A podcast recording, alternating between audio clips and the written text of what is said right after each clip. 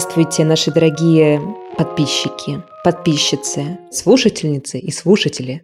Это подкаст «Норм». Включили вы. Меня зовут Настя Курганская. Здравствуйте, здравствуйте. Меня зовут Даша Черкудинова.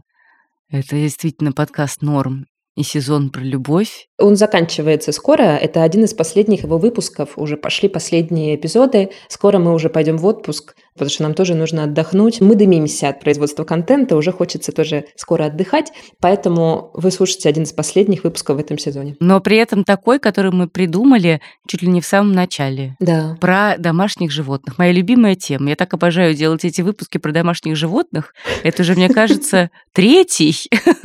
Вот не так часто, видите, мы их делаем все равно. Но сегодня особый поворот этой темы будет. Ну, подождите, сейчас все узнаете. Сейчас сначала только мы вам скажем важные слова, а именно подпишитесь, пожалуйста, на наши соцсети, на телеграм-канал и на наш аккаунт в Инстаграме. А еще подпишитесь, пожалуйста, на нас на Бусти и на Патреоне, потому что там можно нас поддержать не только подкаст Норм, но и разные наши другие проекты. Вы знаете, их у нас много, Да. и они все великолепные, и не все из них имеют сейчас возможность выходить, потому что не все из Нету них мы имеем денег. возможность делать, потому что нет денег и сил. Да, кроме того, мы в нашем Бусти и в нашем патреончике и в нашей бонусной подписке в Apple подкастах, там тоже можно, если вы нас в Apple подкастах слушаете, там тоже можно на нас подписаться. И там, и там, и там можно получать бонусные еще наши эпизоды. Мы время от времени их записываем просто про нашу какую-то личную жизнь, про то, как у нас дела, про то, что происходит у нас. Ну, в общем, знаете, без повестки, а вот Ну как это без повестки? С повесткой тоже. но без нашего контент-плана. А, ну в смысле, да, это не в рамках сезонов, без тематической нагрузки. А вот интересно, кстати, какой сезон будет следующий после любви? Я вот не знаю. Что у нас после любви сразу самая важная тема? Деньги. Ну что, мы будем делать сезон про деньги? Это не похоже на нас. А вот мы и узнаем, когда вернемся из отпуска. Пишите нам, кстати, если у вас есть какие-нибудь идеи, потому что прошлый сезон про любовь нам подсказала сделать подписчица, так что, может быть, и этот сезон кто-нибудь из вас подскажет, про что сделать. Между прочим, вот мы недавно проводили и все еще проводим опрос наших слушателей про то, что вам нравится и не нравится в нашем подкасте и вообще в наших других подкастах, и, значит, откуда вы, сколько вам лет и чем вы занимаетесь. Мы проводили этот опрос, чтобы получше узнать нашу аудиторию. И вот там вот ряд подписчиков написали нам, а я не слушаю сезон про любовь, потому что для меня это тяжелая тема. Не делайте больше тематические сезоны, мне тяжело. Я пропустил весь сезон про любовь. Боже, какой ужас. Несколько пришло таких комментариев, да, поэтому, видишь, оказывается, и такое мнение есть. Поэтому, друзья, если вы тоже пропустили сезон про любовь, ну тогда вы не слушаете этот выпуск, вы не знаете, что мы к вам обращаемся. Боже, ну, может быть, вы хотя бы про кошечек и собачек послушаете? Да, тогда послушайте хотя бы этот эпизод про кошечек и собачек. Я объявляю тему сегодняшнего выпуска. Мы сегодня будем говорить про любовь к домашним животным, когда они исполняют что-нибудь такое, когда у них есть какие-то проблемы, когда с ними тяжело. Вот когда тяжело их любить, но вы все равно как бы их любите, потому что вы их уже себе взяли каким-то образом, они у вас оказались, и что вам теперь с ними делать? Ничего не остается, кроме как любить. Вот каково это? Почему этот эпизод появился? Потому что мой обожаемый кот Мурзик, подобранный в компостной куче на даче моей мамой и поселившийся сначала у моей бабушки, но потом доведший ее просто до какого-то инфаркта желанием кататься на шторах и переселившийся ко мне и к моей кошке Кнопочке, заболел диабетом. И я так надеялась, что он уйдет в ремиссию, как иногда случается с котами, но, похоже, не будет такого великолепного счастья в нашей с ним жизни. И вот теперь Мурзик колется инсулином два раза в день, замеряется сахар у него и все такое, сидит на диете из курятины, которую нужно ему варить, а я не ем мясо.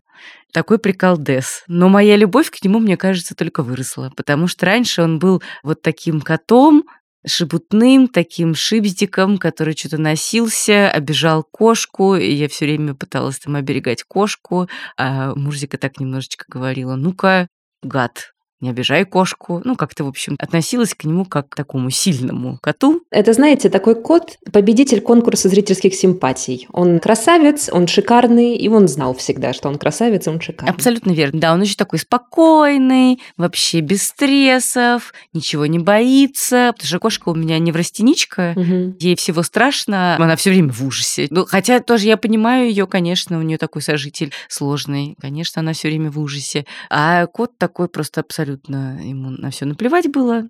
Ну, такая у нас, в общем, такая с ним была любовь, как бы на равных. А теперь вот он заболел, и я его прям так подумала.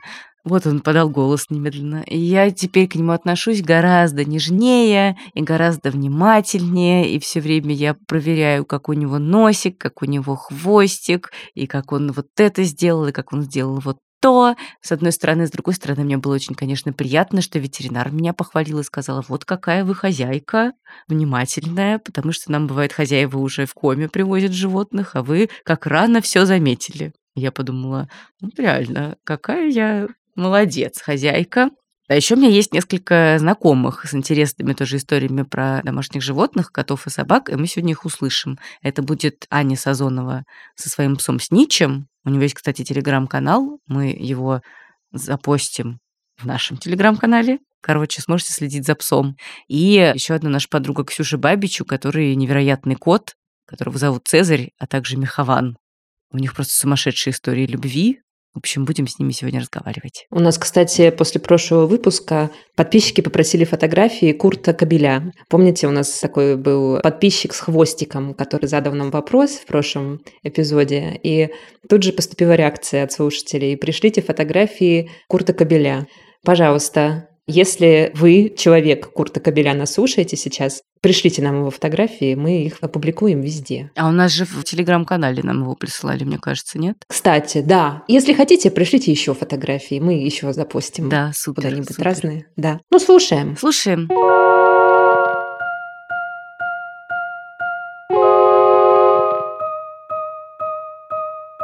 В этом эпизоде мы с нашими гостями много говорим о наших любимых домашних животных, с которыми мы проходим через самые разные непростые ситуации. И здорово, когда в таких ситуациях мы можем получить от кого-то поддержку. Например, сходить на консультацию к точно хорошему ветеринару, получить важный совет от друга, который проходил со своим животным через что-то подобное. Мне, например, очень помог в свое время, когда у Мурзика только начался диабет, разговор с одной знакомой девушкой, у которой кот тоже страдает диабетом. Это было, правда, очень успокаивающе. У этого эпизода есть партнер, который поддерживает всех хозяев и их питомцев и делает это замечательно. Это приложение «Лапка» универсальный помощник по любым вопросам, связанный с домашними животными. Что такое лапка? Это множество полезных сервисов для хозяев животных, объединенных в одно приложение. Многие из этих сервисов совершенно бесплатные. Например, у лапки есть база знаний. Это внутренняя медиа с ответами на самые частые вопросы о собаках и котах. Вся медицинская информация в этом медиа верифицируется ветеринарными врачами. Это действительно очень полезный контент, очищенный от мусора и всяких неблагонадежных советов. Здесь есть база опасных продуктов, в которой можно быстро проверить, что сейчас съела ваша собака и какие у этого могут быть последствия. Здесь есть карта pet-friendly мест в разных городах России. Здесь есть сканер пород, который поможет определить родословную животного. Вот так вот можно навести телефончик и посмотреть, кто перед вами. И еще в приложении Лапка можно купить подписку Лапка Забота. По ней вам станет доступно еще больше полезных сервисов. Ну и, наверное, самое главное – это чат с ветеринарами, терапевтами, которые могут ответить на любой вопрос о здоровье собаки или котика, посмотреть результаты анализов, направить к профильному врачу и помочь с разными неотложными проблемами. Например, определить пол котенка или посмотреть на консистенцию стула щенка. Это очень полезная опция, потому что действительно часто бывает важно и нужно получить второе мнение от ветеринарного врача, и не всегда есть возможность ждать, когда будет запись у специалиста, которому вы доверяете и которого вы знаете. В лапке можно вести дневник питания, это очень актуально. Он помогает отслеживать вес животного, размер порции и реакцию на изменения рациона. Например, как часто питомец сходил в туалет или была ли рвота, актуальная проблема для владельцев котов. Еще приложение умеет напоминать о важных событиях в жизни животного. Это поход к грумеру или к зоопсихологу. Можно вести календарь приема лекарств. В общем, это целый трекинг и поддерживающий гид для каждого кошачьего или собачьего родителя.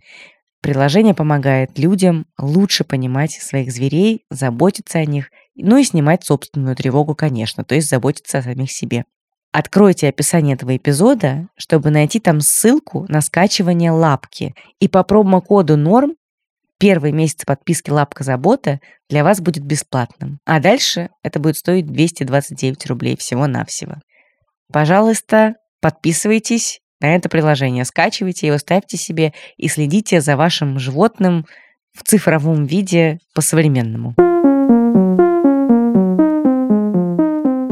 Меня зовут Аня Сазонова, я контент-продюсер. Мой друг — это Снич, он метис, то есть он не породистый пес, он наполовину бордер-колли, а наполовину он шпиц. Это загадка, как так произошло, мы не знаем. Мы знаем, что шпиц был папой, а как так вышло, мы не знаем. Ему один год и, кажется, три месяца. Он родился 8 марта, что очень символично. Аня, расскажи, пожалуйста, историю появления Снича в твоей жизни. Я читала ее в вашем телеграм-канале. Она совершенно невероятная. Хочу, чтобы ее узнали наши слушатели. Я вообще очень люблю собак.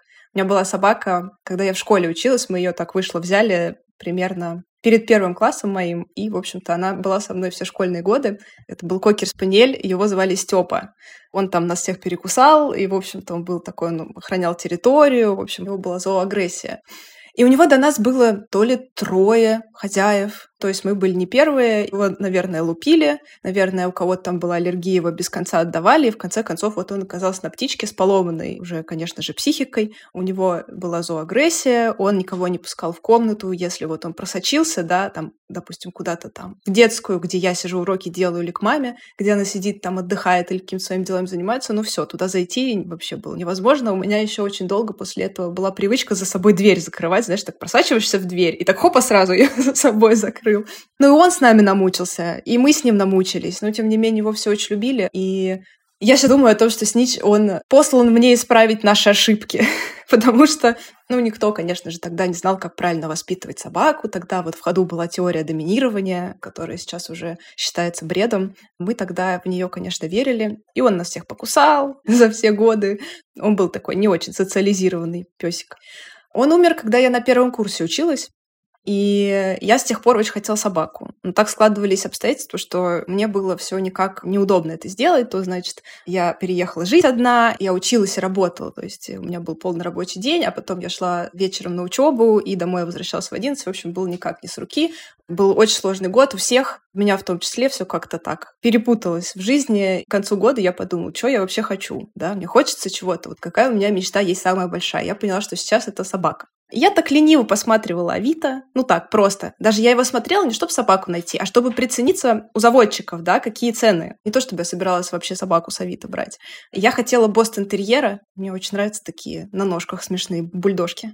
Ну и все. И, в общем-то, Авито алгоритмами своими мне сказал, что ты смотришь собак, значит, я тебе буду подкидывать. И вот буквально через три дня, как я начала, ну, просто смотреть, я открываю Авито, и мне прям на главной странице показывают вот эту вот собаку, которую сейчас зовут Снич, а тогда звали Лаки. Но это просто невозможно было абсолютно, потому что он там очаровательный шестимесячный щенок э, со своими, значит, вот этим ухом черным. И у него такой взгляд был на фотографиях такой, знаешь, добрый, наивный, очень любопытный. Ну, в общем, я вообще, я не смогла. Я, в общем, конечно же, зашла в это объявление, посмотрела, как его зовут. Там не написано, по-моему, было, что с ним произошло, просто что вот щенок, что он живет сейчас у волонтеров, и что пишите, звоните, как бы. Я подумала, что уже за ним наверняка огромная очередь, то, что он, ну, невероятно милый, просто вот я подумала даже, что это мошенники в какой-то момент, что мне казалось, что такую красивую собаку ну, никто не отдаст никогда.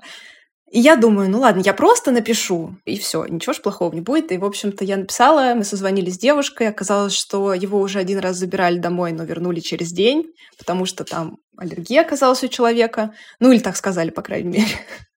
И она мне рассказала, что это вот собака, помесь, шпица с бордер-колли, что его в два с половиной месяца отобрали у соседей.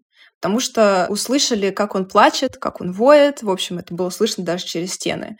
Отобрали у соседей. И оказалось, что у него сломана задняя левая лапа с осколками, осколочный перелом тазобедренной кости. И ему потребовалась срочная операция. В общем, короче, его забрали у этих людей, которые его сначала взяли, да, купили, а потом начали с ним плохо обращаться, да, начали его, очевидно, бить, и, в общем, ничего хорошего там не происходило. И ему сделали операцию, и он остался жить у этой девушки, которая его отняла. Ее зовут Настя. Настя сделала операцию, Настя потом за ним ухаживала, вот это все восстановление, все на свете. Ну и, в общем, через полгода она решила, что пора уже его пристраивать. Вот. А он жил все это время с кошками, с двумя. Они его не очень жаловали. Иногда он думает, что он кот, потому что он запрыгивает на какие-то неожиданные места, он прыгает до потолка, короче, ведет себя интересно очень. Я звоню этой девушке Насте и говорю, что я хочу посмотреть собаку. Она говорит, ну, давай приезжай. Я звоню своей подруге Маргарите Журавлевой и говорю, Марго, поехали, пожалуйста, со мной съездишь, потому что мне не надо туда ехать одной, давай поехали вместе. Она говорит, да, конечно, не вопрос. Мы с ней поехали в Измайлово знакомиться с Лаки тогда еще. И мы заходим, и он ведет себя, прыгает до потолка. То есть я не могла снять ботинки, наверное, минут пять, потому что он просто все время прыгал мне в лицо. Прыгал, прыгал, прыгал, да, он, значит, хватал за руки, прыгал, носился, бегал, э, в общем-то. Я, если честно, там впала в такой ступор, потому что я не понимала вообще, что я чувствую, что происходит, это так нормально или это так ненормально. Но, в общем, в итоге мы его взяли, я его забрала, точнее, я посмотрела на это все. Он, конечно, супер-мега-гиперактивный. Я походила неделю, подумала, блин, а справлюсь ли я, как бы, нужно ли мне это, да, и все такое. Но в итоге я подумала, ладно, я его заберу, и через неделю я его взяла. Он был такой очаровательный, хоть дурак, но очень милый дурак. И я его забрала 18, получается, декабря. С тех пор мы вот с ним живем уже полгода.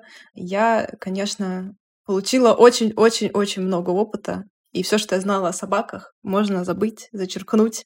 Мне пришлось вообще все заново изучать, потому что он оказался псом гиперактивным, с проблемами со здоровьем, и они не только связаны с последствиями, лапы его как раз, к счастью, не беспокоит.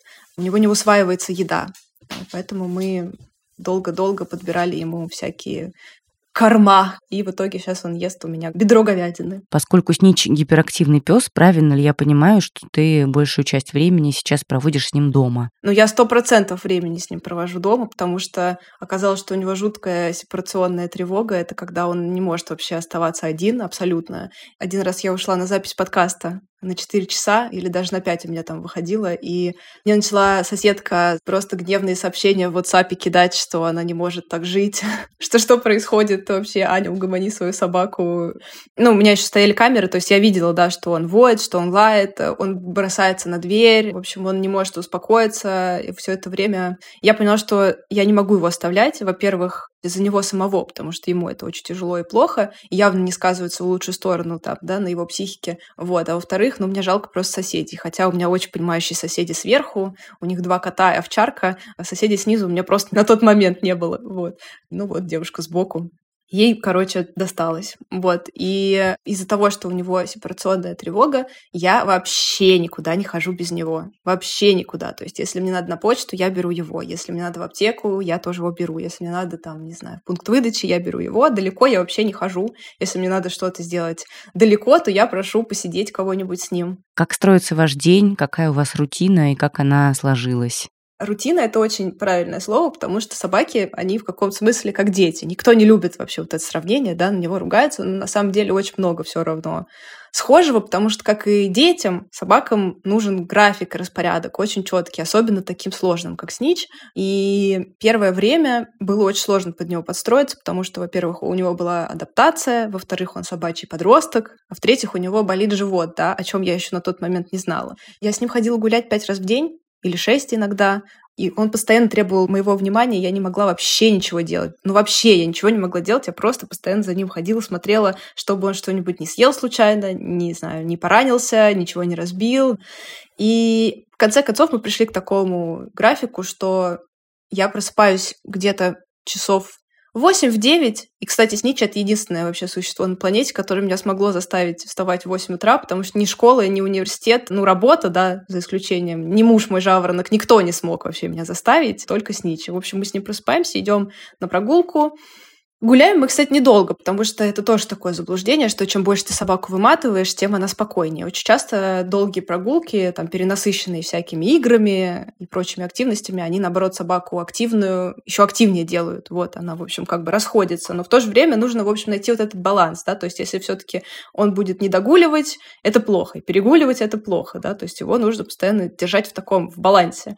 Гуляем где-то, ну, полчаса, потом мы приходим с ест, и раньше он засыпал часа в три, а до этого это было вот это вот шесть часов веселья, когда ему нужно было со мной играть, когда ему нужно было что-нибудь хватать, когда ему нужно было вообще постоянно чем-то заниматься, суетиться. В общем, да, сейчас уже получше с этим.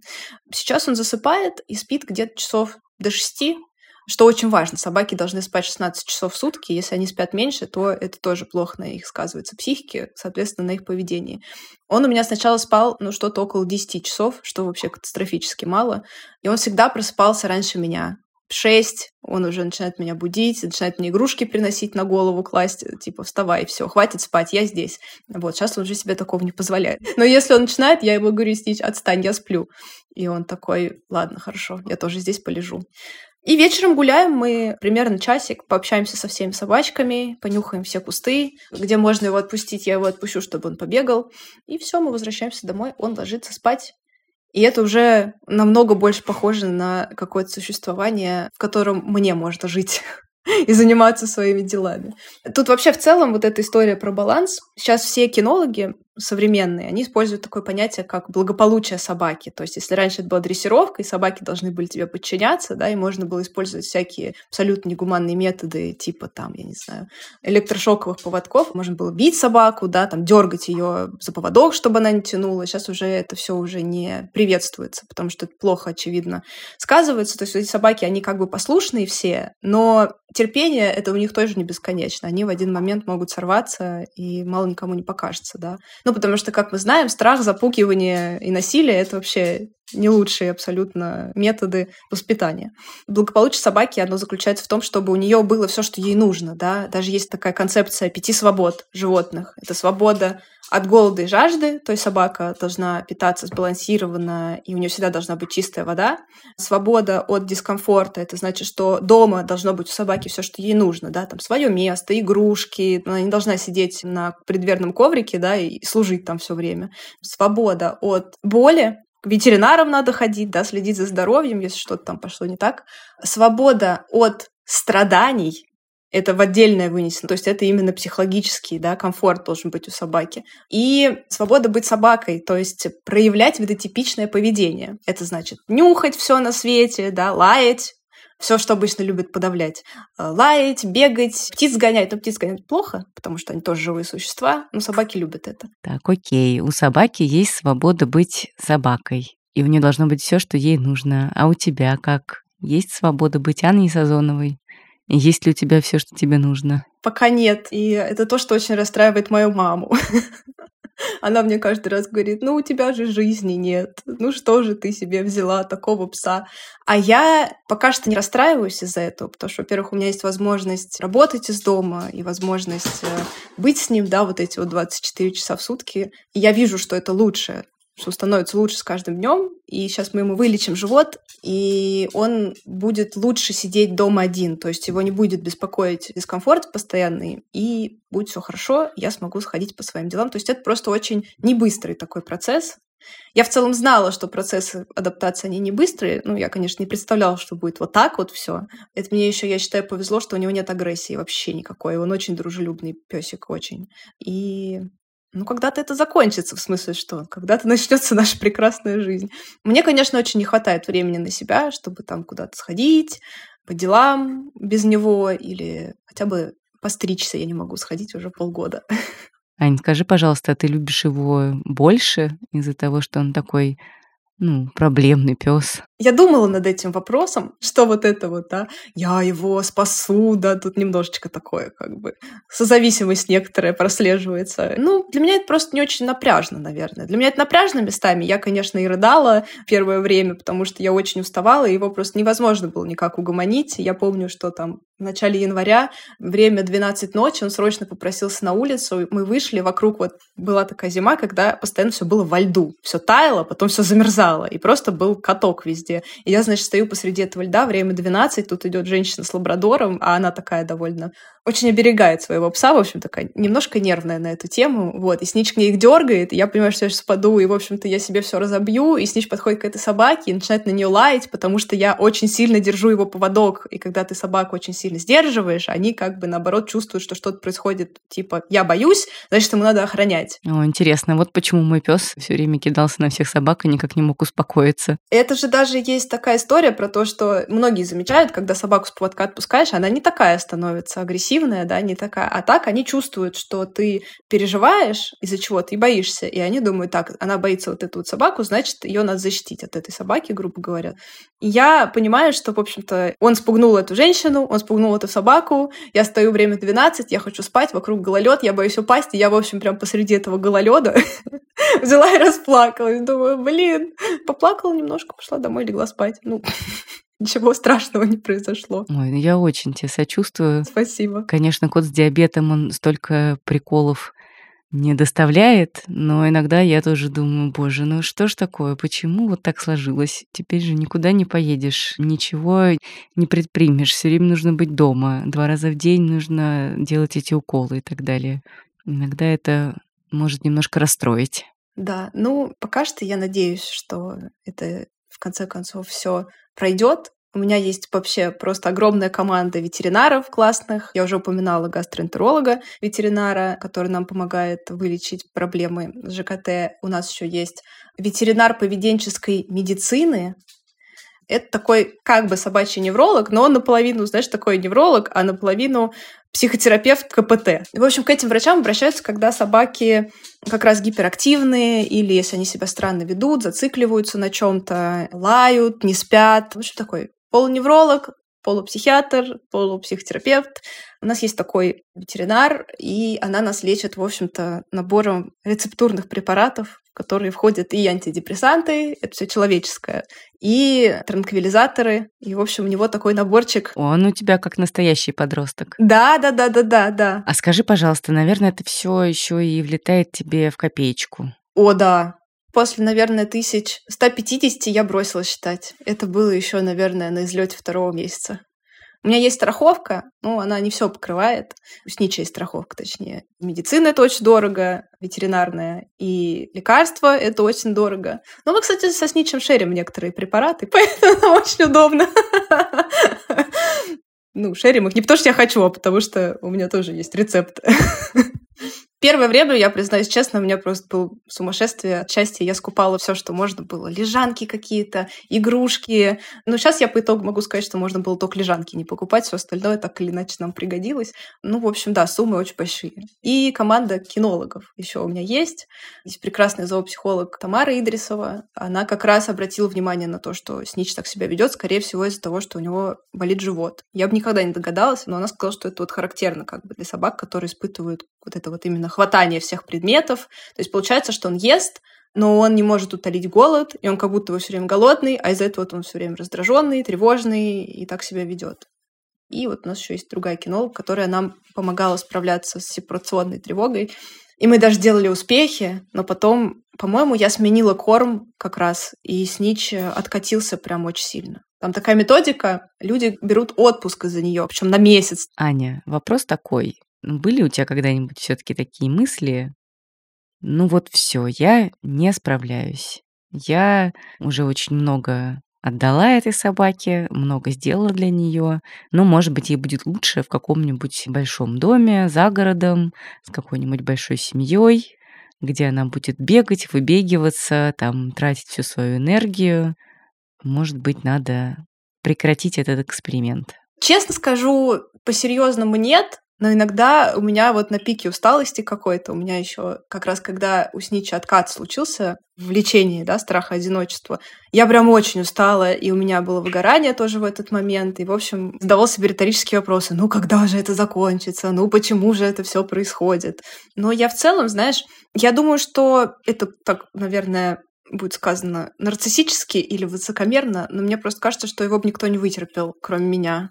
Потому что тут нужно иметь, знаешь, очень-очень много эмпатии, мне кажется. И когда ко мне в гости первое время приходила Марго, а с Нич он не давал общаться вообще. То есть она ко мне пришла, и он начал бегать, хватать предметы, прыгать на нее, значит, пытаться делать садки. А садки — это имитировать секс. Она посмотрела, сказала, слушай, ну, я вот так вот смотрю на него и думаю, как ему повезло, что у него есть ты, потому что другие люди, они бы, скорее всего, его били. Вот так она сказала. Потому что он был настолько вообще непоседливый.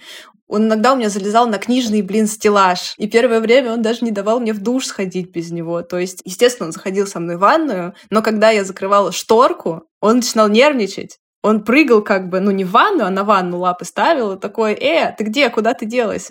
я думала, что в целом наверное, я его никому не отдам. Мне кажется, вот эта вот избитая фраза, что если ты хочешь понять, там, что чувствует собака, ты сам должен стать собакой, да, такой штамп. Но это на самом деле так. Вот конкретно этой собакой тебе надо представить себя на его месте и понять, он себя так ведет, почему.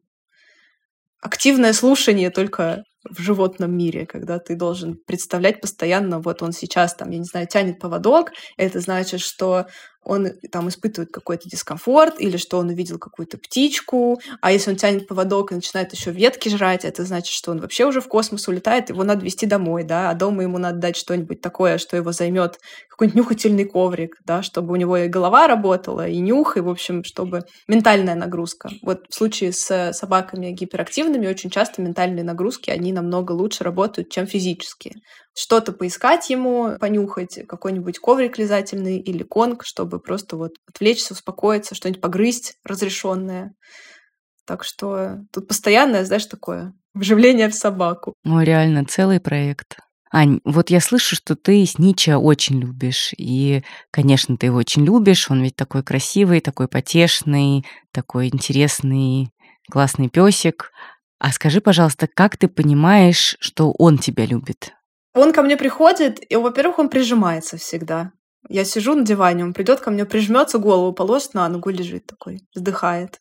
Ну, естественно, когда я ухожу, он очень радуется, когда он меня видит. Он там от меня не отходит. Он в моем присутствии успокаивается тоже. Когда меня нет, он может там как раз-таки бедокурить, что-нибудь такое делать нехорошее. Я надеюсь, что он меня любит. Я не могу сказать этого точно. Понимаешь, можно легко спутать симптомы как раз сепаратки с э, симптомами любви, потому что он везде за мной ходит, но это, возможно, не...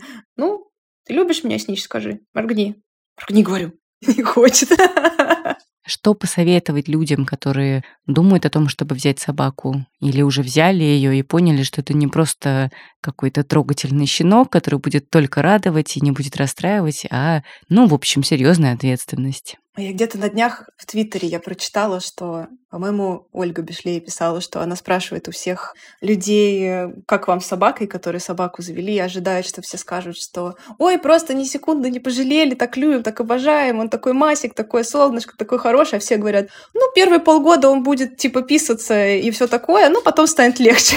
Да, первые полгода будет сложно, будет писаться, да, что-то грызть, портить, все такое. Но это не значит, что вы не будете его любить. Вот так. Ну, то есть это сложно, да. Мне кажется, что вообще нужно избавляться от вот этой иллюзии, что собачка — это что-то такое милое, доброе, да, как игрушка. Потому что, конечно же, нет. Конечно же, они личности, да, и у них есть свои потребности, с которыми мы должны считаться тоже. И это ответственность, конечно же. И это вообще вот финансы очень важно понять, что это дорого стоит. Вот когда я где-нибудь читаю, что там люди тратят на собаку 5000 рублей в месяц просто на корм, я не, понимаю. У меня собака ест, вот сейчас мы на бедре говядины, я покупаю ему как бы человеческое мясо, да, то есть субпродукты я ему не покупаю, вот это вот все. И за две недели я уже на 10 тысяч потратила на питание плюс еще ветеринары, плюс какие-то там разъезды, потому что такси дороже стоит собакой, да, если зоотакси, то вообще еще дороже, бесконечные там какие-то шампуни, добавки, игрушки, еще надо уметь останавливаться, вот это все покупать.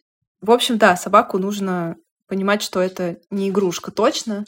Ну, какие-то маленькие, может быть, собачки, которым нет проблем с поведением, они так выведены, да, чтобы просто радовать вас. Но они тоже не игрушки. Всем собакам нужно и на улице гулять, и всем собакам нужно какие-то впечатления получать, не только дома ходить на пеленочку.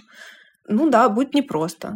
Но в конце концов много есть классных, хороших моментов. И они, конечно, затмевают вот это вот все сложное. Снич меня вообще очень веселит часто своими выражениями морды или своими реакциями на какие-то вещи. Вот вчера мы, например, с ним пошли гулять, и он прыгал в поле, мы были за городом, и он прыгал очень смешно, как заяц в поле, потому что трава высокая, такая где-то вот посередину бедра. И он, как зайчик, оттуда выпрыгивал такой, прыгнул, потом его опять не видно. Потом... И меня это очень веселило, да. А потом он так обрадовался, когда я позвала, что он меня сбил с ног. Он летел и, в общем-то, попал мне в подколенную вот эту чашечку сзади. И я так хопа и присела. Но я просто хохотала, потому что мне было невольно... Ну, такие моменты, они какие-то, знаешь, моменты жизни, в общем, просто. И даже мои родители уже, которые очень переживали за то, что собака такая гиперактивная, и за то, что за ним надо постоянно следить, они даже сказали, что он стал спокойнее, какой хороший песик, вот только бы еще он научился оставаться один. И я подумала, вот, все не зря, все не зря. А они похвалили тебя? Да, мама мне сказала, что это моя заслуга. И я, конечно, очень порадовалась, потому что, когда я раньше говорила, что там, ну, когда спустя пару месяцев, я же вижу, что он чуть-чуть поменялся. А, наверное, человек, который с ним каждый день не живет, он как был таким суетным псом, да, так и остался. Мама сказала, ну, не знаю. что-то как-то незаметно. Вот. И поэтому, когда она сейчас сказала, что он стал спокойнее, и как-то они стали с ним и сами играть, развлекать его и он их, и она сказала, что это все, Аня, твоя заслуга. Буквально вчера, что ли, позавчера я такая, yes! Ну, это очень круто, что они тебя похвалили. Это очень приятно и правильно и совершенно справедливо. Маргарита Журавлева, которую мы уже упоминали здесь, моя подруга, и подруга Даша тоже, мы делаем с ней подкаст Министерства собачьих дел. Вообще, это ее проект, я к нему присоединилась с этого сезона в официальном таком статусе продюсера, и у нас недавно был звонок с брендом амуниции «Стая». Мы обсуждали там наши делишки, и в какой-то момент мы что-то заговорили о том, что о собаках можно говорить бесконечно, и, в общем, Марго пошутила, что из-за этого она сделала подкаст, а Олег, основатель «Стаи», он сказал, что он из-за этого сделал бизнес. И я тоже на себе это понимаю, что говорить говорить может бесконечно. Я бы еще два часа говорила, может быть, и три. Потому что люди, которые заводят собак осознанно, да, они заводят скорее друга, настоящего такого компаньона. И если ты берешь не сторожевую собаку, которая будет у тебя на улице жить, будешь просто ее кормить, и она будет лаять. Хотя таких все меньше и меньше. Вот на цепях практически уже никто не держит, слава богу, собак. Они живут в вольерах, с ними гуляют. Но тем не менее, да. Ты когда в квартиру берешь в дом собаку, ты понимаешь, что ну, там 10-15 лет вы точно будете неразлучны, ты будешь о нем заботиться, у него есть свои потребности, он будет тебя веселить, ты его будешь веселить, он тебя будет утешать, когда тебе будет грустно, ты его будешь утешать, когда тебе грустно. Поэтому собачники о собаках, в общем, много говорят. Почему говорят, что, например, когда в эмиграцию люди уезжают, говорят, что быстрее всего адаптируются люди с детьми и собачники, потому что ты постоянно в контакте уже с какими-то людьми, и вы делитесь какими-то вот этими вот своими штучками секретными, и в конце концов у тебя появляются новые знакомства, новые друзья, вот благодаря собакам.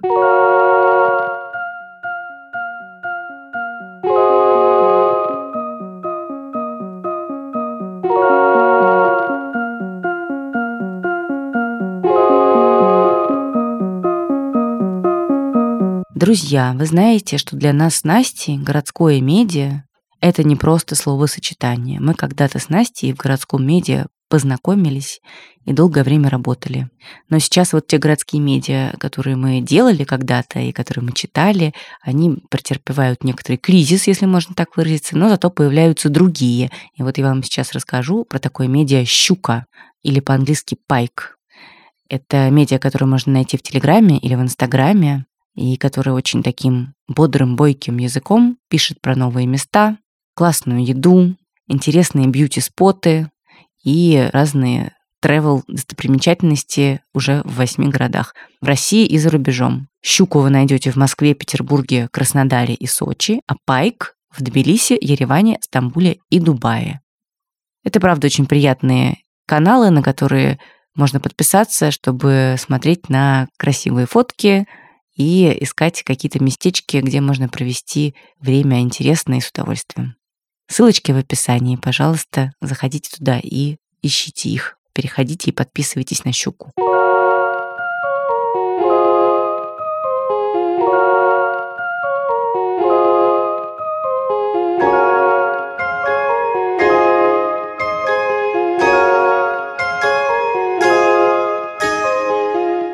Как вы поняли, Аня со Сничем не так давно вместе, но уже очень много вместе пережили и уже очень любимые и родные друг другу существа.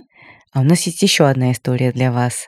Это история Ксюши Бабич, правозащитницы нашей большой подруги, и ее восхитительного кота, которого зовут Цезарь, а также Михованыч. У него два имени. И Ксюша с этим котом живет уже очень много лет, хотя она его, ну, фактически не заводила. Он появился у нее в какой-то момент и выбрала ее в качестве хозяйки. Мне кажется, это правильнее всего назвать именно так. Именно таким образом они стали жить вместе. Он просто решил, что он должен жить с Ксюшей, и все. Это очень классная и очень драматичная история взаимоотношений. Послушайте, пожалуйста, как ее рассказывает Ксюша. И обязательно в нашем телеграме посмотрите и на Михованыча, и на Снича. Мы выложим в скором времени их фотографии, чтобы вы смогли полюбоваться этими чудесными персонами. Ну и, конечно, наших котов мы туда тоже добавим. Итак, история Ксюши и ее кота.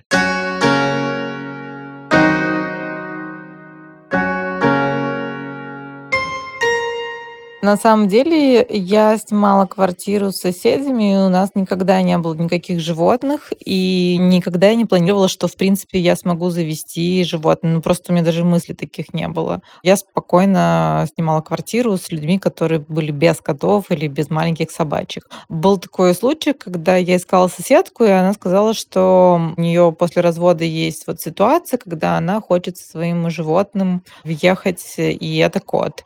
Ну, в общем, я как-то отнеслась к этому очень-очень э, несерьезно. Я подумала, что да, конечно, кот это прикольно. Мы даже не предупреждали хозяев квартиры о том, что у нас будет жить животное. Ну вот, она въехала с э, бенгальским котом. На тот момент ему было около пяти лет. Он был дикий, и я ничего не знала об этой породе вообще. Я первый раз видела такого странного кота. У него было уже приключение, потому как он выпал из окна какого-то высокого этажа, то ли восьмого, то ли девятого. И вроде бы на тот момент нам казалось, с ним ничего не стряслось. Он нигде не повредился, ничего себе не сломал. Около месяца жил где-то во дворах на Пролетарской, и вот моя соседка его там отыскала, забрала себе и въехала с ним Спустя год она решила переехать к своему новому парню, и там тоже было условие без животных. Она подумала, что ей проще будет съехаться с парнем без кота, и решила оставить у меня Цезаря на год. Он к тому времени был нормальным перспективным котом, практически полностью адаптировался. Мы были в шоке от того, что он очень плохо привыкал к жизни в квартире, он абсолютно был неуправляемый, он орал по ночам, то ли из-за того, что у него болел животик, то ли он просто чувствовал себя плохо. И он засывал нам всю обувь. Не потому, что у него что-то болело, а потом мы носили его проверять в ветеринарку. Возможно, мы не знали, что с ним происходит. Он просто писал в обувь и вел себя довольно странно. Но агрессивным он не был. Он был такой более нормальный, но просто странный кот. Возможно, он тогда чем-то болел, все-таки у него были проблемы с позвоночником, но так как мы не делали рентгена, это как бы был не мой кот, я не несла за него полную ответственность, я не знала, что с ним происходит. В целом, Цезарь у меня остался примерно на 6 или 7 лет. Все эти годы он был нормальным, здоровым а, бенгальским перспективным котом, и где-то на году девятом он э, очень странно заболел первый раз так как порода бенгальских котов странная и требует очень много соблюдения различных условий, включая то, что это очень активные животные, которые очень умные, с ними постоянно надо быть в контакте, надо постоянно с ними общаться, играть, давать ему какие-то новые идеи для того, чтобы он себя занимал. Я как-то не очень сильно обращала внимание на то, что он ест. Он ел какой-то обычный роял канин для возраста вот этих котов. И какие-то паучи от случая к случаю я ему покупала обычные самые. Собственно, из этих паучей, скорее всего, у него появился рецидив аллергии совершенно неожиданно. То есть все было замечательно, он себя вроде бы чувствовал чудесно, ходил в туалет, все было в порядке. И в какой-то момент я заметила, что у него на ухе такой волдырь. Я подумала, что это за ерунда, может быть, его кто-то укусил, там, я не знаю, блохи или еще что-то, отнесла его в ветеринарку, и мне сказали, что это отогематома. Позже эта гематома распространилась на одно сначала полностью уха, а потом на другое. Врачи сказали, что это аллергия. И это такая странная аллергическая реакция, потому как он странный породистый кот, и такое возможно. Пока мы выясняли, от чего это аллергия, котов плохо определяется пищевая аллергия, практически невозможно даже в Москве. Мы побывали во всех известных московских дорогих клиниках, в общем, где его только не осматривали, чтобы вылечить уши и понять, как снять эти симптомы аллергии и подобрать ему новый корм. С того времени он перешел на гипоаллергенный корма, только премиум сегмента. Аллергию ему сняли дексаметазоном, кажется, уколов. И из-за этого дексаметазона ему сорвали поджелудочную и желудок. Это для кота довольно тяжелое лекарство. У него прошла аллергия, но началось лечение поджелудочной и желудка. Он был сильным котом, в тот момент довольно здоровый, молодой, поэтому, скорее всего, перенес все нормально, более-менее. Единственное, что мне на тот момент это стоило почти 200 тысяч. Сначала лечение аллергии, а потом лечение поджелудочной, желудка, подбор нового питания, проезд, там, капельницы и так далее. Второй раз он заболел в прошлом году, и, скорее всего, это последствия его выпадания из окна, потому как выяснилось, что у него буквально радикулит, это называется корешковый синдром, который бывает, например, у такс и вот у таких длинных котов, как бенгальский кот Цезарь какие-то были корешки, которые впивались в нервное окончание, доставляли ему максимальную боль. Он перестал нормально садиться и писать, записывал мне практически всю квартиру и все мои вещи из-за этого. Я долго не могла понять вообще, что с ним происходит, но к этому моменту я уже хорошо ориентировалась в врачах и клиниках, и ему сразу же поставили верный диагноз, сказали, что да, у него проблемы со спиной, вот с этой частью, скорее всего, это последствия травмы, и направили к хорошим врачам, которые работают как раз-таки с проблемами кошачьей спины, с нейрохирургией. Мы ездили в специальную клинику к доктору Борзенко, который назначил ему и КТ, и МРТ вот этого отдела, рассмотрел все очень подробно, как его оперировать и можно ли его вообще лечить. Оказалось, что да, в его случае это вполне ок. И вот он перенес в прошлом году операцию на спину уже довольно во взрослом таком возрасте. Ему было около 12 лет. И он, э, несмотря на то, что такой старенький, восстановился и чувствует себя сейчас, во всяком случае, хорошо. Но это тоже стоило около 150 тысяч. Но в этот раз я даже не смогла сама оплатить ему все это лечение. И я часть собирала просто по друзьям и опубликовала реквизиты, потому как где-то 75-80 тысяч я сама на него потратила, а остальные деньги добирала на операцию, на восстановление уже в интернете, потому как оказалось, что это слишком дорого, и его лечение стоит как лечение человека. По поводу того, что Цезарь бенгальский необычный кот, на самом деле я уже смирилась, потому что из-за его интеллекта более-менее очень пытливого ума он творит постоянно какие-то необычные странные вещи. А когда я жила на прошлой квартире, он, по-моему, сбегал три раза. То есть он просто убегал, жил несколько недель где-то на улице, и потом сам возвращался к балкону и орал, чтобы я его забрала. Сначала, конечно, я ужасно перепугалась, его искала. На второй раз я подумала, что, в принципе, он, наверное, знает дорогу и вернется, если, конечно, он не погиб какой-то ужасной смертью. Ну и вот он вернулся. В целом он очень смелый, он любит выбежать и побежать там куда-то по делам своим, бегать там со всеми, общаться, все выяснять, куда-то залазить, вылазить. В общем, в целом он вот такой очень шебутной кот, которому все интересно, но страшно любопытный. В квартире тоже довольно сложно с ним уживаться, потому что он требует внимания, ему нужно обязательно дважды в день играть, утром и вечером. Он э, своими лапами щупает абсолютно все, начиная от моих украшений, заканчивая там какими-то документами, где он любит порыться, выяснить, какие я принесла новые печенье, не пахнут ли они молочком, надо обязательно туда залезть, все проверить, все уточнить, узнать. Ну, в общем, это постоянная коммуникация. Ко мне приходили гости записывать интервью со мной, и там был момент, когда он буквально достал всю съемочную группу, он там, не знаю, уцепился за носок журналистки, катался по полу, кричал в самый ответственный момент, конечно же, пошел в туалет и стал там все рыть и заниматься своими делами в туалете. И они говорят, боже, это просто не кот, а какой-то трехлетний ребенок. Вот, скорее всего, да, такие коты, как Цезарь, они по своей активности похожи на детей. За ним постоянно нужно присматривать, выяснять, где он что делает. Если он не лежит, не отдыхает, условно не спит, то значит он очевидно где-то копается, очевидно он что-то выясняет или творит какой-то кринж. Буквально месяц назад он зачем-то полез и свалил мои украшения из шкатулки. Шкатулка разбилась, он просто лежал в них, копался. Я вообще не знаю, почему он это сделал, но вот такая у него идея появилась, хотя до этого он вроде бы спал на кровати и не производил впечатления кота, который собирается натворить очередную историю. Цезарь, конечно, сложный кот, и я никогда не сравниваю с другими котами, потому что я понимаю, что мне достался довольно необычный кошачий экземпляр со своим характером, со своими причудами.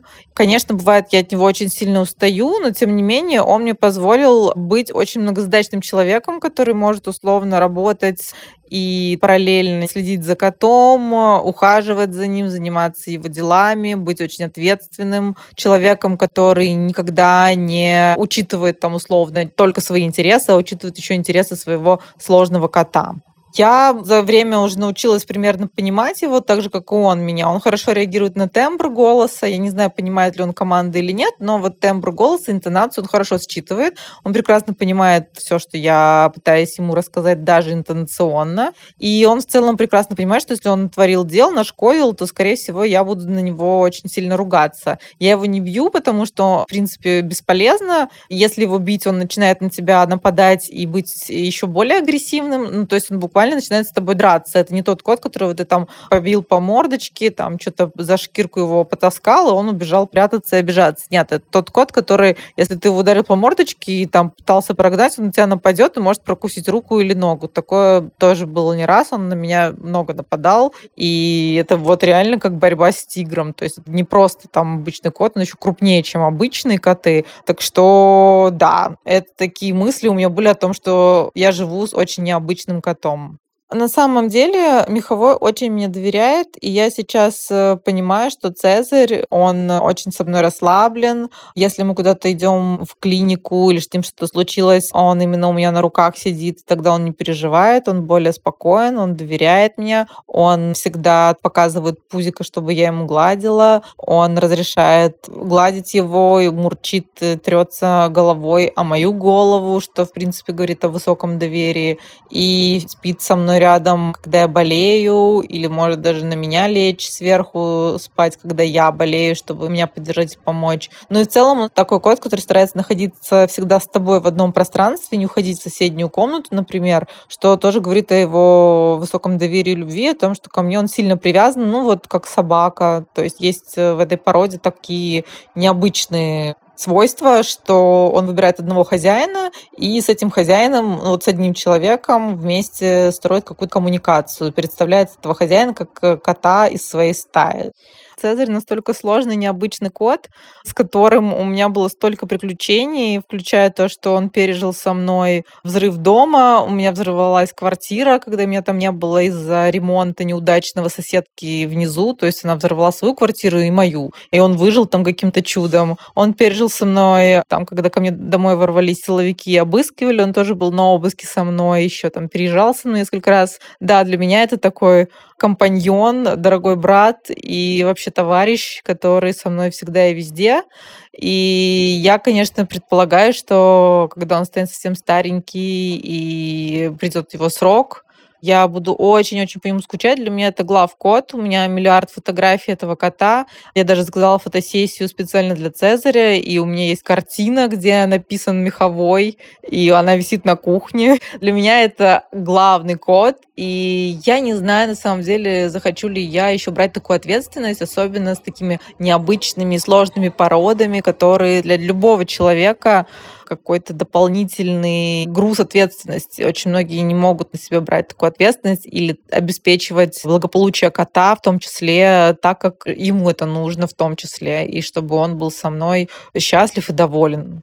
И еще хочу добавить, что обеспечение уровня жизни такого необычного кота, который может там условно полезть, как это было неделю назад, э, понюхать какие-то пирожные, которые я принесла, задеть лапы вазу, разбить ее, упасть на осколки, like, поранит лапу, и мне пришлось нести его в ветеринарку, накладывать три шва, нужно иметь всегда какой-то запас денег, чтобы кот имел тоже возможность доступа к лечению и к медицинской помощи. И я хочу напомнить, что котов старше 10 лет э, страховые компании не берут. Поэтому чем старше кот, тем вот этот вот запас денег должен быть больше, видимо, потому как ты должен помочь своему животному с его проблемами со здоровьем. Туда же включается поход к ветеринару-дантисту и другие всякие там прививки по возрасту и так далее.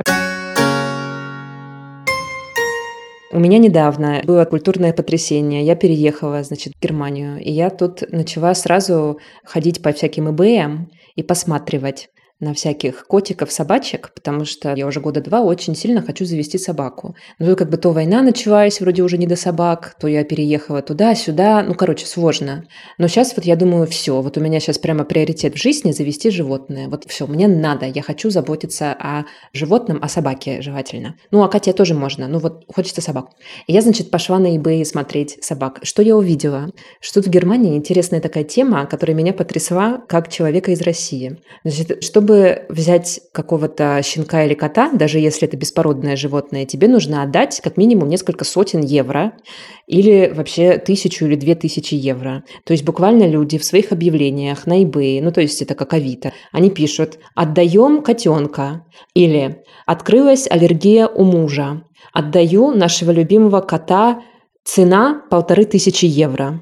Или вот у нас, значит, терьер, отдаем замечательных щенков, тоже цена 1900 евро. Я подумала, господи, почему так странно? Люди отдают животных, ну ладно, еще эти породистые щенки, это, может, заводчики, но когда люди отдают котов, когда дома открылась аллергия за полторы тысячи евро, это странно, подумала я я пошла в место, куда я всегда иду, когда у меня вот такая рефлексия, к себе в Инстаграм. Я говорю, друзья, что вы думаете на эту тему? И мне мои подписчики написали, дело в том, что в Европе другая политика заведения животных и в особенности собак. И если ты заводишь себе собаку, то ты, во-первых, должен отдать сразу много денег, чтобы показать свою готовность вложиться в это животное, что ты, значит, его куда-то там не выкинешь потом и готов будешь к нему. А во-вторых, ты должен должен заплатить налог на эту собаку, а в-третьих, ты должен еще пойти в школу родителей. И поэтому все собачки здесь такие, ну, достаточно воспитанные. И это правда, я действительно не встречаю на улицах, ну, практически не встречаю каких-то, знаешь,